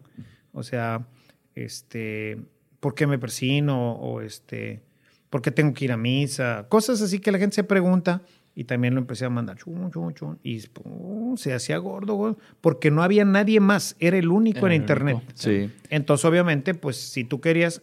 Luego empezaron los evangelizadores, este, ¿cómo se llama? Eh, los, los, espontáneos, ¿no? Como les llaman en los toros, ¿no? Que saltan al ruedo, ¿no? Entonces recibían mi evangelio y luego ya le pegaban una cosa y le pegaban otra y así lo mandaban, ¿verdad? Entonces decían, no, hombre, pásamelos para tener una lista. No, ellos quieren tener su lista. Sí. Entonces llegamos a tener una lista de 95 mil suscriptores, ¿verdad? Que calculamos que con el replay, ¿verdad? o sea, la gente que remontaba, que enviaba, por ejemplo, había una persona que se lo enviaba toda la red de un banco. Wow. Entonces, creímos, creo que en aquel tiempo llegamos a cerca de 300 mil mil personas. personas de aquel tiempo. De aquel tiempo en un lugar en donde era manual. Sí. Todo. O sea, el alcance, ahorita, incluso ahorita, tener un alcance de 300 mil personas es, difícil. Dificilísimo. No es fácil ahora en aquel tiempo. Pero el, común de todo es el, como el abandono de decir, pues ya me tienes aquí, señor. Sí, o sea, Justamente... tú empiezas con algo que te parece simple, que dices, bueno, pues sí, pues yo tenía el kindercito ahí en la parroquia, pues. Pero como, como cuando dije, cuando dije que sí a la primaria y la secundaria. Pero como el Señor le va poniendo o nos va poniendo, es ahí como que es el saber detectar y el saber darle para adelante esos proyectos porque pues salió de una persona de, pues a ver si me manda el, eh, su, su reflexión o el evangelio y pues de eso a profesionalizarlo, a hacerlo cada vez más grande, llegan personas y 300 mil personas, o sea, 300 mil personas en aquel tiempo, increíble. A, a ve- a veces me imagino que, que Jesús ju- ju- le juega un poco el sentido del humor de cuando uno empieza algo en chiquito y que él, como que él nada más está por detrás así, no sabe lo que viene Sí, no, de, de eso eso. estoy seguro. De eso estoy seguro que él Se la debe tiene- pasar bien. Sí, que él tiene un plan. Él tiene un plan. Todo funciona, como dice la escritura, a través de un plan, ¿no? Claro. Yo creo que nosotros, una de las cosas que pues trato dentro de mis posibilidades es de ser dócil al Espíritu. ¿verdad? Y no, no es, es, es un misterio esto, porque no es que tú como que intuyas o que dices, ah, esto es del Señor, o sea, hay algo que te mueve dentro, ¿verdad? Por ejemplo, ¿por qué no he hecho pues alguna otra obra de otro tipo? Porque no se ha presentado o no me ha interesado. ¿Por qué? Por ejemplo, lo que les platicaba hace ratito de lo de los discos, de la música. Dijo, no, por la música no. Sí. Y a mí me, me encanta, soy un melómano de primera, ¿va? Dijo, no, por la música no. Y por más que le moví, yo le moví, yo le busqué, yo quería hacer eso porque veía que era algo bueno. No se pudo, nada, cero, se quedó en cero siempre. Ni siquiera avanzó tantito, nada, cero siempre. Sí. Y en estas, Donde ni quería. ¡pum! Se lanzan, ¿verdad? Entonces, pues así ha sido. En, en- en algún, en algún momento, este, con mi discernimiento vocacional, por ejemplo, también es- viví el proceso vocacional Me y acuerdo. estaba yo el- en el, este, En el centro. yen- sí, en el centro vocacional y yendo a los retiros de, que deci- decisión y tratando de contactar a los capuchinos y empujando y empujando y no, pasaban cosas bien raras y no se daba y no se daba X, Y cosa. Decido empezar con Elena, quién sabe cómo, un, un trabajo y luego un mejor, pierdo el trabajo y luego un mejor trabajo y de la nada casa y de... Y ok, sí, está bien, era aquí. y ahorita Sí, sí. pues súper feliz es uno, ¿no? Claro, sí. O sea, cuando uno hace la voluntad del Señor, pero es, yo creo que es ese abandono, ese... Yo una vez le dije al Señor, ¿verdad? Como dice la Escritura, aquí estoy, Señor, para hacer tu voluntad, dijo la, la Virgen, ¿no? O sea, esa ha sido como que lo que ha hecho, pero es una voluntad que no conoces, es una voluntad misteriosa, que se mueve por estos caminos raros, pero que conjuga algunos de los elementos que ahorita mencionábamos, ¿no? O sea, por un lado, el, el dejarte impulsar, el no tener miedo, ¿verdad? El realmente, si crees en esto, si tú crees en el Señor, tú tienes que confiar. Y como le digo, si es, es, y si no es, no es. Por más que le, por más que le no es. Cuando iba a entrar al seminario, una de mis grandes dudas era, yo cuando yo salgo de Protexa y este, cuando fue pues todo el problema del, del dinero y todo este rollo, entonces pues a los planeadores yo me dedicaba a la compra de las empresas, de la división de alimentos y pues a esos pues olvídate ahorita inversiones y todo eso, entonces a Bye. todos los que estábamos en el tema de planeación pues adiós, ¿verdad? Entonces salgo yo, me encuentro un amigo cambiando un cheque y este yo le había ofrecido al señor un año de mi trabajo para trabajar para él, o sea, sin sueldo ni nada. Y así es como nace Caritas, ¿verdad? trabajando con este equipo que estaba empujando Caritas. Cuando yo ya salgo de, o sea, cuando yo siento que ya esa parte ya terminó de mi vida, donde yo quiero regresar nuevamente y a trabajar, pues empiezo a buscar trabajo y no, y no, y no, y no, y no, y no, no, pues no, está sobrecalificado, es que está sobrecalificado, es que está sobrecalificado. Deme lo que sea, necesito para comer, ¿verdad? Y no, y no, y no, y no, y no. Bueno, pues empiezo un negocito ahí, hacía falta agua, pues me pongo a hacer cisternas, ¿verdad? Y estoy en ese tema de hacer cisternas y hacer cisternas y todo el rollo cuando finalmente el Señor mueve ciertas palancas y termino haciendo la parte final del proceso vocacional. Y digo, bueno, pues voy a entrar, no, no pierdo nada, no sé. Más que puede pasar es que un año y me doy cuenta que no es, y pues me salgo y se acabó, ¿verdad? Pues algo aprenderé. Estabas ya metido en coros y en esto y en el Sí. otro, y bueno, todo el rollo que traía, ¿no? Pero siempre me quedaba la cosita de decir, chihuahua, pues un año más. Yo no quería volver a empezar pues desde abajo. ¿eh? Sí. Faltan dos semanas para entrar al seminario y voy a cenar una, una amiga mía, me invita a cenar de despedida. El, el restaurante que tú quieras. ¿verdad? Y me gustaba mucho el granero en aquel tiempo. Fuimos al granero, estábamos ahí empezando a cenar, pedimos unas copas de vino y pues, dije, voy a servirme un poco de ensalada. Voy a la barra de ensalada y ahí me encuentro a un muy buen amigo mío, Guillermo Huereca, que trabajaba, había trabajado para John Deere en el tiempo que había trabajado en John Deere.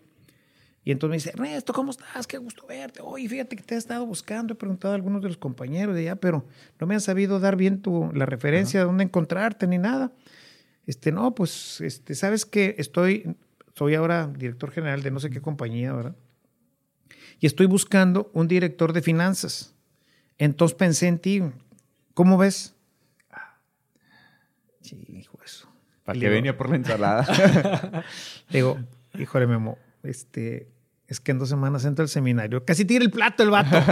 Me imagino. ¿Qué?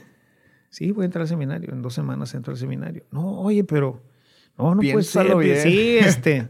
No, bueno, pues está bien, ¿no? Pues ya dejó su plato y sacó una tarjeta, ¿no? Y me dice, bueno, mira, esta es mi tarjeta. Este, si, si cambias de opinión, pues búscame, ¿verdad? Bueno, ¿cuál es la reflexión final ahí? Quítate de todos tus temores. Estás en las manos del Señor. Si esto no es, si tú me dices que esto no es lo que tú quieres, así, te vuelvo a poner, no donde estabas, arriba de donde estabas. Entendí perfectamente. Dije, está bien. Entré sin temores, con una libertad total, sabiendo que pues iba a buscar la voluntad del Señor y si esa no era, pues yo regresaría. O sea que el Señor verdaderamente tiene dominio, control, todo de mi vida. Señorío. Entonces, pues déjate caer, ¿verdad? O sea, síguelo. O sea, no tengo por qué dudar, no tengo por qué desconfiar. Si me dice, compro un equipo de un millón de dólares, pues lo voy a comprar. Sí. O sea, ¿dónde va a ser el dinero? No sé. Pero hay que confiar. Padre, quisiéramos seguir la Sí. plática, pero necesitamos pasar a la parte de, de las preguntas. Este, a la parte de las preguntas, te habíamos comentado, empezamos con alguna de estas que, que vas a escoger al azar y de ahí nos arrancamos con las demás preguntas. Y nada más, antes de, de que escojas la pregunta, no sé si quieras compartirnos evangelización activa, dónde te encontramos, este, qué proyectos vienen para evangelización activa. Sí, pues bueno, eh, ahorita estamos en un proceso de consolidación de las obras. Estamos creando una, un holding que se llama ITE, ¿verdad? No, no son iniciales de nada. Es más bien ITE Misa Est. El, el- la organización se llama ITE Misa Est, que quiere decir vayan, la misión está lista, era la, la invitación o la- el mandato que se hacía después de misa, ¿verdad? ITE Misa Est. O sea, vayan, ya cargaron pila, ahora lleven el mensaje a los demás, ¿no? Y esa organización, ese holding, va a agrupar a las 11 organizaciones que se han creado durante este tiempo. ¿no? Entonces, ahorita estamos dándole orden a todo esto, ¿no? Por otro lado, ya directamente en acción activa, ahorita hemos hecho una replaneación, o sea, estamos haciendo ya una, pues, un rediccionamiento, o sea, realmente un, sí, viendo realmente a qué nos tenemos que dedicar. Entonces, básicamente lo vamos a, a enviar hacia dos partes. Por una parte, lo que es las escuelas, todo lo que es el e-learning, ¿verdad? Donde está Biblia, donde está Ábreme, donde está, estamos ahorita, vamos a empezar a grabar liturgia, etcétera, etcétera, etcétera. Todo lo que son esa parte escolar, ¿no? Y otra parte que es la evangelización, que antes se movía por correo, no vamos a dejar el correo, tenemos ahorita como 55 mil gentes en correo, pero cuántos, quién sabe cuántas lo abran, ¿verdad? Y por eso contratamos estas dos chavitas con, el- con la línea que va sobre redes, ¿verdad? porque por ahí es por donde hay que hacer, hay Sí. que hacer programas cortos, etcétera, etcétera. Todo lo que sea la evangelización digital, o sea, seguir lo que empecé haciendo hace 25 años, o ca- casi 25 años, el año que entra cumplimos 25 años, volverlo a hacer ahora, pero en esto, sin soltar todo esto que tiene que ver con las parroquias. Entonces, queremos con el tiempo también eh, nombrar un director de toda esta área, ¿verdad? En donde se están desarrollando todo el tema de escuelas, tanto las digitales como las presenciales o que le llamamos presenciales, pero son, son mixtas, ¿verdad? O sea que tienen un maestro, horarios, etc. No lo que es e-learning, sino lo que es este, la escuela en casa, ¿no? Entonces, esas son las dos vertientes por las que está avanzando ahorita Evangelización Activa, ya muy consolidada. Ahorita tenemos nueve empleados de tiempo completo. Y pues bueno, esa es un poquito la Perfecto. por donde vamos. Muy bien. Muy bien. No, pues muchas gracias, padre, por haberte dado, dado la vuelta. Y pues vamos a pasar a la parte de las preguntas. Bueno, escojo Escoge una. De ahí la lees, la respondes y nos agarramos con las demás que traemos por acá. Un libro que haya marcado un antes y un después en tu vida espiritual. Esta casi me parece la que le hicieron a Peña Nieto. Dijo, este, ¿cómo se llama esta? tres libros, tres libros, sí, tres libros. ¿Cuál les digo? libros, hijo, este. La Biblia, sí, la Biblia, pero bueno, no he leído toda. Sí. Fíjate que hay un... Realmente serían dos libros, ¿verdad? Uno que dio el inicio y otro que realmente podremos decir que partió mi vida, ¿no? O sea, dio una, un giro. El primero fue Operación Jesucristo de Ogmandino. Me lo regalaron en un cumpleaños. No sé si lo han leído. No. Ok. Es un libro que supuestamente, pues Dios lleva a esta persona que es incrédula, la lleva a la época del, del cristianismo inicial, donde están las persecuciones y todo esto, él no cree, bueno, todo este rollo, y al final cuando ellos lo van a matar, él, él dice, no, yo, yo aquí, qué rollo, y le lanzan la, la lanza para, ay, perdón, la redundancia, y entonces en eso, pum, regresa aquí y ya, pero Ok. se convierte y todo el rollo. Buenísimo. Me tenía son esos libros. Era un folletín, no me lo eché en red, pero te mete. O sea, muy bien. Ockmandino, pues no sé si he leído al- algo de él. Se ha, se ha perdido mucho después, ya escribió otras cosas, pero ese buenísimo. Operación Jesucristo. Suena bueno. Y otro libro que me llegó después será Médico de Cuerpos y Almas, Ah, de sí. Taylor Cadwell. ¿va? La historia novelada de Lucas que realmente eso fue lo que me llevó ya realmente a la Biblia. ¿verdad? Entonces, eh, me impactó tanto que este, el nombre de Lucas es algo que está grabado a fuego en mi corazón, ¿verdad? Con él se, se juntará Pablo, ¿verdad? Que es el que lo evangeliza a él.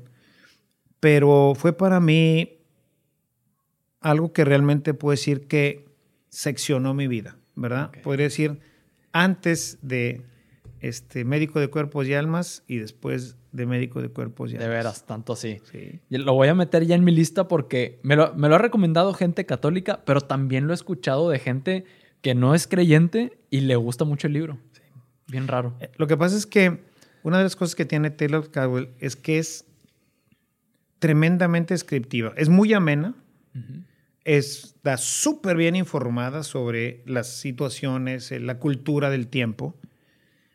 Y yo te podría describir 10 escenas sin mayor dificultad del libro, en donde tú lo único que te falta es oler. Tanto así. Es increíble, o sea, te sumerges completamente. Es un libro que te traga, es uno de los libros que te... Lo voy a tomar de casa a mis papás. Lo he visto por ahí. Se los voy a pedir. Hoy los voy a ver, hoy se los pido. Padre, el mejor consejo de vida que te hayan dado. El mejor consejo de mi vida, o uno de los mejores, sería no seas mediocre. Si vas a hacer algo, hazlo siempre bien. Papá decía, que es algo que tengo así muy grabado, ¿no? El segundo es igual que el último. Nada más hay un primero. Lucha por ese primero, siempre. Es posible que haya alguien mejor que tú, ¿verdad? Está bien pero busca estar ahí. Sí, o sea, no, no digas, bueno, pues aquí estoy. No, No ser conformista. arriba. Sí, entonces, desde ahí, pues todo esto que te digo, o sea, lo mejor, lo hermoso, lo, o sea, siempre la lucha hacia, hacia, el, hacia, el- hacia la cumbre, hacia es- el esfuerzo. Eh, Siempre eh, papá nos acostumbró a, a luchar, a, a conseguir nuestras metas, eh, a llegar al, al- al final de la carrera, ¿verdad? O sea, a no quedarnos a la mitad. Arrastrándote, pero llega. No, no dejes nada a la mitad. Sí. Y mi jefe que vino a rematar, este mi primer jefe, me decía, es, fue una, una máxima que también tengo grabada en mi corazón que dice, complete the circle all the time, Mm. ¿verdad? Completa el círculo siempre, no, deje- no lo dejes abierto, complétalo siempre. Es muy buena. Muy buena. Y de ahí, padre, ¿crees que viene, o sea, todo eso lo tienes tan enraizado que sigue hasta el día de hoy marcando tu norte? Así es, Sí. o sea, es algo que, que forma parte de mi vida, de mi personalidad, que pues a veces por eso es un poco chocante porque parecería soberbio, ¿verdad? O sea, querer tener lo primero, pero no. O sea, yo les digo, Jesús fue un triunfador. O sea, cuando todos pensaron que fracasó en la... No, llegó hasta la meta, que es esa, ¿no? Padre, el peor consejo espiritual que te hayan dado. Ay, híjole. Sí. Como para dejárselo aquí a la gente de esto no lo, no lo hagas. Y si alguien más te lo dice, el peor. O el pr- primer mal consejo que te hayan dado espiritual y que se te venga ahorita a la cabeza. No, no, no recuerdo No que alguien me haya, Ok. si me haya mal aconsejado en el tema espiritual, al menos no... Ok. O de vida cristiana. ¿No? Si no, pasamos a la siguiente y luego si piensas algo, nos la dices. ¿Hay algo en la, igui- en la iglesia que si tuvieras el poder para poder mejorarlo o cambiarlo, lo harías? Y si sí, ¿qué, qué sería? No, hay muchas. la, la que traigas más presente, padre. Yo creo que lo más importante que hay que cambiar en la iglesia es el seminario, porque es el semillero. O sea, tú no puedes tener buenos curas si no preparas buenos curas. Tú no puedes tener pastores si no preparas pastores. O sea, lo que entra sale, ¿verdad? Entonces, si tú no, no pasas por un proceso, y en ese proceso, digamos, pensando ingenierilmente, ¿no? O sea, tú metes un pedazo de tubo y del otro lado vas a tener un tornillo, ¿verdad? O sea, va a pasar por un esmeril o cortar, etcétera, y del otro lado tienes un, un tornillo, ¿verdad? O sea, hubo un proceso y salió lo que tú le programaste a la máquina, ¿no? No, no quiero que salga un tornillo, quiero que salga una tuerca. Tú, ese mismo te lo hace tuerca. No quiero que, que lo haga un tubo. Bueno, te lo hace tubo. Lo que tú le programes, eso hace. Bueno, aquí no estamos programados para ser pastores. Y si tú no tienes un pastor, pues entonces no puedes dirigir un rebaño. Y entonces, ¿qué es lo que tienes en la parroquia? Claro. ¿Una industria? ¿Una empresa? ¿Una oficina? ¿Qué tienes? Pero reestructuraría todo. O sea, Completamente, de pe a pa. Un día le presenté al padre David, pensando, él me dijo, ¿vas a fundar algo así? Porque yo dije, bueno, él que pues fue maestro, él fue 20 o no sé cuántos años fue maestro, dije, pues igual y él, pues sí, me ayuda, ¿no? ajá. O sea, mi idea era, vamos a presentarle esto al obispo para que cambie el seminario. Y entonces, siguiendo las tres etapas de la vida, yo decía, bueno, primero, es la, la- la primera etapa de la vida espiritual, pues es la, la- conversión, ¿no? ¿Sí? El conocimiento. Luego la segunda es la iluminación, la filosofía. Y luego la tercera, la unión, teología. ¿Sí? Unirte ya realmente al Señor a través de la teología. Y en base a eso había hecho todo un programa de reestructuración de materias y de cosas y todo lo que se tendría que hacer para lograr esto, ¿verdad? Y me dijo, no, no, olvídalo. Y me mandó por un tubo, ¿no? Entonces, sí creo que se necesita una, una reestructuración completa, total. O sea, esto que tenemos no es lo que responde al mundo de hoy, porque el mundo de hoy es como el primer, el primer mundo, es como el tiempo de los paganos. Vivimos en un mundo de paganos, no de cristianos. Entonces necesitamos, pues, empezar nuevamente desde la Biblia, que la Biblia vuelva a ser no un instrumento de estudio, hay que estudiarla, sí, pero hay que estudiarla para extraer el contenido para tu vida, si no, no sirve para nada. Entonces, ese sería lo que yo cambiaría. De ahí cambiaría todo. Todo. Sí, porque tendrías nuevos sacerdotes, luego tendrías nuevos obispos, Y luego nuevos cardenales y nuevos papas. ¿sí? O sea, si tú cambias la semilla, El cambia fruto. todo, porque la semilla es de donde va a venir fruto. Tú puedes cambiar todo lo demás, pero sigues teniendo mala semilla. Caray. ¿Hay alguna película, serie o documental, padre, que cree que todo mundo debería ver? Así como que todo mundo debería de ver, lo que todo mundo debería de ver es el curso de evangelización de Ábreme. O sea, todo mundo tendría que tener una evangelización básica, seria, profunda, no de tres o cuatro días, sino como es esta, de 34 capítulos, para que conozcas quién es Jesús, qué hizo Jesús, a qué vino Jesús, por qué lo hizo Jesús, para que conozcas su iglesia, cómo está formada, qué parte eres tú de esa iglesia, que conozcas a su madre y luego que conozcas con todo esto la fe y después terminar con un retiro, que sería ya la parte carismática, donde tú finalmente, conociendo a Jesús, sabiendo de qué se trata este rollo, tú digas, va, quiero ser discípulo. Eso yo creo que todo mundo debía de tenerlo. ¿verdad? Hay muchas películas muy buenas, muy interesantes, pero así como es que esto todo mundo tendría que verlo, no. Lo que todo mundo tendría que ver es este curso de evangelización. O uno semejante. ¿verdad? Padre, ¿cuál es la, la lección más memorable que te dejó tu madre? Yo creo que una de las cosas más importantes fue eh, la unión de la familia. Sí, o sea, el ser familia. El, el amarnos, el respetarnos, el cuidarnos, el, um, el ser familia, ¿no? O sea, yo creo que eso es algo que, que aprendí de ella, ¿no? De ahí parte el tema de comunidad, de ahí parten algunos otros temas que están relacionados con esto, ¿no? O sea, la ayuda, el compromiso, la alegría de, de ser familia, ¿verdad? La, la, alegría de estar juntos. Ah, mi mamá era una tramposa en el juego, o sea, nos divertíamos mucho con ella. Y pues una mujer muy tenaz, muy, pero muy tenaz, vivió 95 años. Y una, una, una gran mujer, ¿verdad? Una mujer de gran valía que supo responder a todo lo que se le vino en medio de la vida, que no fue fácil. Buenísimo, padre. Nuevamente, muchísimas gracias, padre, por haberte dado la vuelta. Voy con la última pregunta y es, en un caso hipotético en donde viene Jesús y te dice, padre, voy a tener que borrarte la memoria, te voy a picar el botón de reset, pero voy a dejar que conserves tres cosas, tres recuerdos o tres aprendizajes de todo lo que has vivido que te vayan a servir para comenzar tu vida de nuevo. ¿Cuáles serían esos tres aprendizajes? Yo creo que sería eh, la confianza en el Señor, la guía de la palabra de Dios, o sea, que me dejara uh -huh. recordar uh -huh. la palabra, que me dejara este, vivo el fuego de su espíritu y que me diera siempre pues un horizonte este, de un mundo mejor, aquí y allá, ¿verdad? O sea, que, que me diera siempre ese, ese deseo, ¿verdad?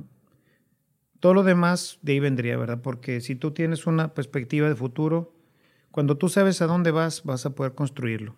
Cuando tú tienes la herramienta que es la palabra de Dios, vas a tener con qué construirlo. Y cuando tú tienes el fuego, vas a tener la fuerza para construirlo. Bueno, pues muchísimas gracias por acompañarnos un episodio más. La verdad que lo disfrutamos demasiado. Sabemos que va a ser de mucha bendición para todos ustedes y para nosotros que lo fue. Lo fue. Recuerden seguirnos en nuestras redes, síganos en Instagram como Testigos Podcast. Si nos está escuchando en Spotify, ayúdanos a, a darle ahí follow. Eh, también si nos estás viendo en, en, YouTube, dale suscribir y Nando también que se inscriba a nuestro newsletter. newsletter. Si quieres recibir más contenido para inspirarte y que te forme en tu fe y llevar tus proyectos al siguiente nivel, entra a testigos.mx diagonal correo y mensualmente vas a estar recibiendo contenido adicional a este podcast que te va a ayudar a llevar tu vida de fe y tus proyectos al siguiente nivel. Adiós.